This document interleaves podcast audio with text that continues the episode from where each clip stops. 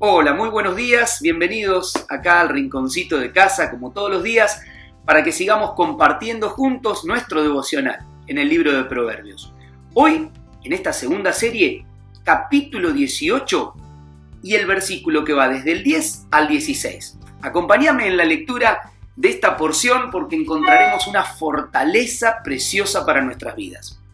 Dice el versículo 10, Torre inexpugnable es el nombre del Señor a ella corren los justos y se ponen a salvo.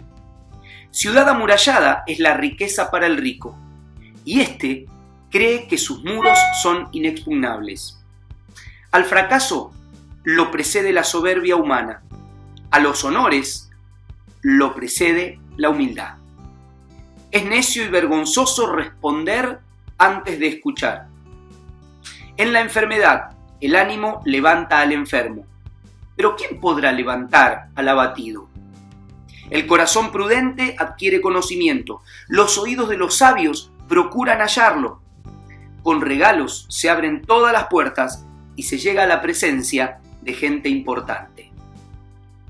Esta palabra me hacía pensar en esta porción que dice inexpugnable es el nombre del Señor. A ella corren los justos y se ponen a salvo. Pero también esta misma palabra, inexpugnable, creen aquellos ricos que su riqueza es esto. Ahora, ¿qué es inexpugnable? Cuando uno ve las ciudades amuralladas, ¿no? En esas o, películas épicas, o lee libros de historia donde se muestran diferentes tipos de castillos, fortalezas y con unos muros muy altos y que muchos queriendo entrar buscan diferentes maneras para poder penetrar esas, esas murallas, casi imposible. Bueno, esta palabra inexpugnable nos lleva a eso, a aquello que no, se no puede ser tomado, no puede ser conquistado, que es invencible, que es invulnerable. Y la palabra de Dios nos dice que torre inexpugnable es el nombre del Señor. El nombre del Señor no puede ser conquistado. El nombre del Señor no puede ser vencible. El nombre del Señor no puede ser vulnerado. Y esta es la referencia que da la palabra. Ahora, la contraposición a esto es que hay muchos que buscan su fortaleza, su seguridad. Como dice acá, el rico piensa que su riqueza es inexpugnable, pero no es así. Cuidado. Tenemos que tener cuidado. Miren, esto es una gran verdad. El versículo 12 dice que al fracaso, antes de darnos cuenta de que fracasamos, lo que lo precede es la soberbia humana. Hay muchos que piensan que su conocimiento, su sabiduría, su experiencia, su riqueza, sus posesiones son una fortaleza y se enorgullecen de eso.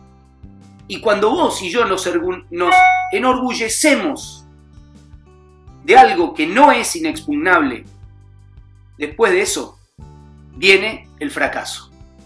Así que tengamos cuidado. ¿Qué es nuestra fortaleza? ¿En qué está puesta nuestra fortaleza? ¿En qué está puesta mi esperanza, todo lo que yo soy o lo que tengo? ¿En quién lo confiamos? Si lo confiamos en Dios, bueno, dice la palabra, es torre inexpugnable. Y ahí tenemos que llevar todo nuestro tesoro.